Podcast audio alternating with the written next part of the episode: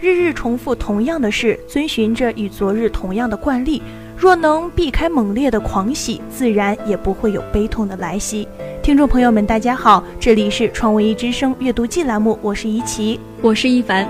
那刚才这句话呢，是出自于日本小说家太宰治所创作的中篇小说《人间失格》，又名为《丧失为人的资格》，是一部自传体的小说。是的。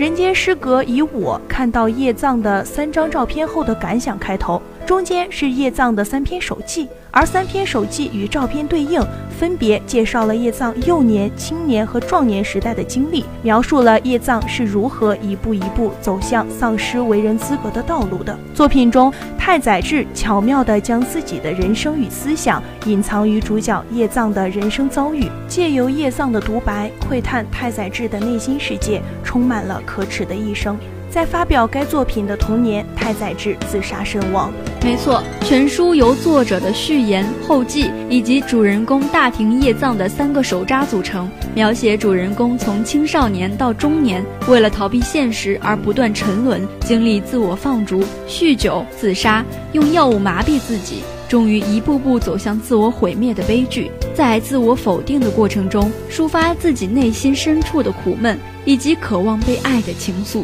从滞涩的文中，透过主人公叶藏的人生遭遇，更可体会太宰治内心深切的苦楚。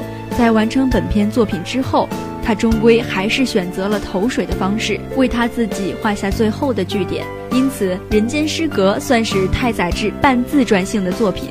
昭和六年，太宰治开始从事共产主义运动，为此几次搬家。在此期间，他发现自己一直信任的妻子在认识他之前早已与人有染，内心受到极大的打击。于是，他去青森警察署自首，为自己的共产主义革命生涯画上了句号。昭和十年。太宰治在镰仓山企图自缢未果，患上盲肠炎，因治疗中大量使用镇痛药而上瘾，不得不入院治疗了三个月之久。期间因其没有按时交纳学费，被东京大学开除学籍。出院后不久，因镇痛剂注射上瘾，不惜举债买药，生活陷入了混乱之中。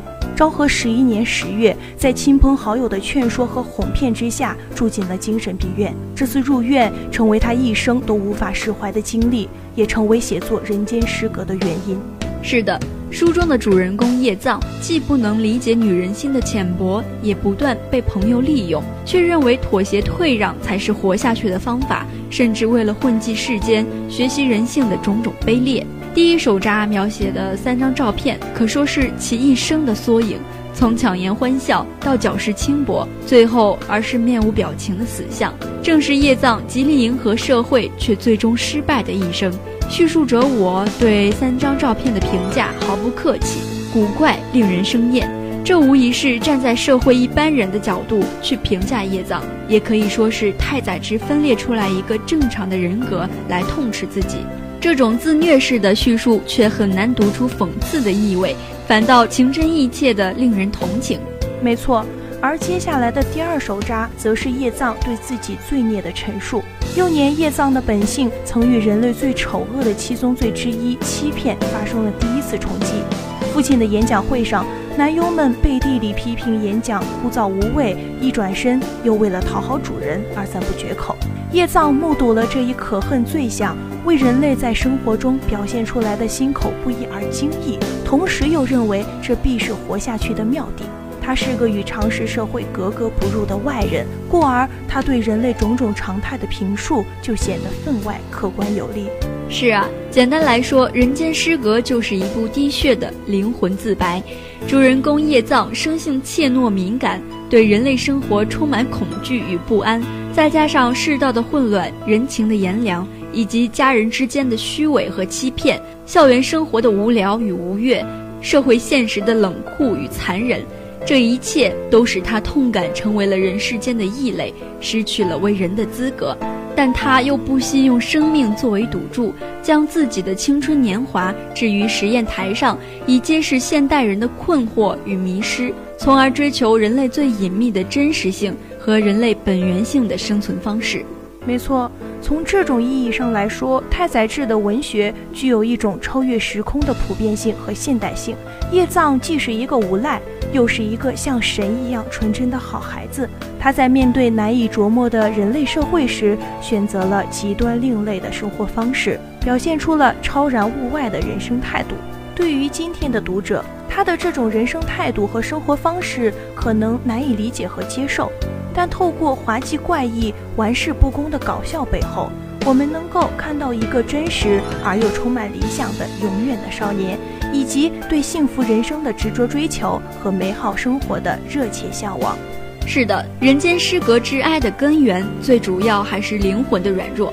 日本式的行事风格和贯穿生活的精神是和。这种和之背后所拥有的软弱和暴力，无论将哪一种单独列出，都是异常可怕的。太宰式的软弱是，如果相信弱肉强食的话，那么它就代表被伤害者、被侵犯、被凌辱者。如果有悲悯之心的话，那么柔软的灵魂可能就是我们想要保护的东西。然而，又有多少人愿意用一个悲天悯人的普者圣人之心来保护芸芸众生呢？于是，沉沦与不可救赎就随之而生了。就软弱者本身来讲，生活亦是活下去都是很艰难的。那些支撑生命的东西，必须也只能是仰仗周围的给予了。没错，世界是千奇百怪、光怪陆离的，想要的往往得不到，而不想要的往往俯首即是。软弱者生活在这个古怪的圈子里，所受到的只能是日复一日的无可奈何的痛苦。但还是希望我们身边的每个人都能幸福快乐地度过这一生。好了，今天的阅读记就到这儿了，让我们下期再见，再见。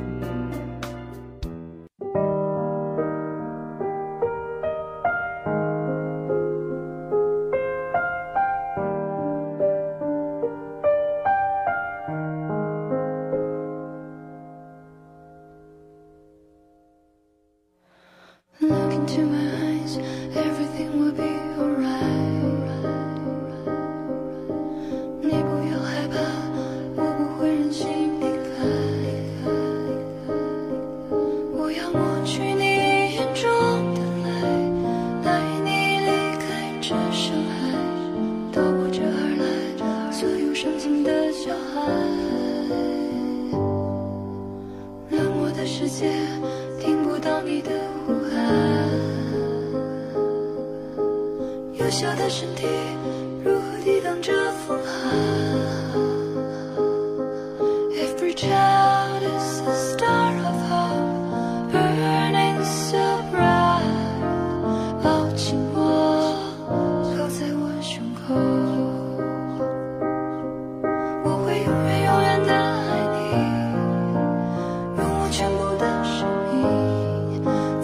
穷不尽时光里守护着你。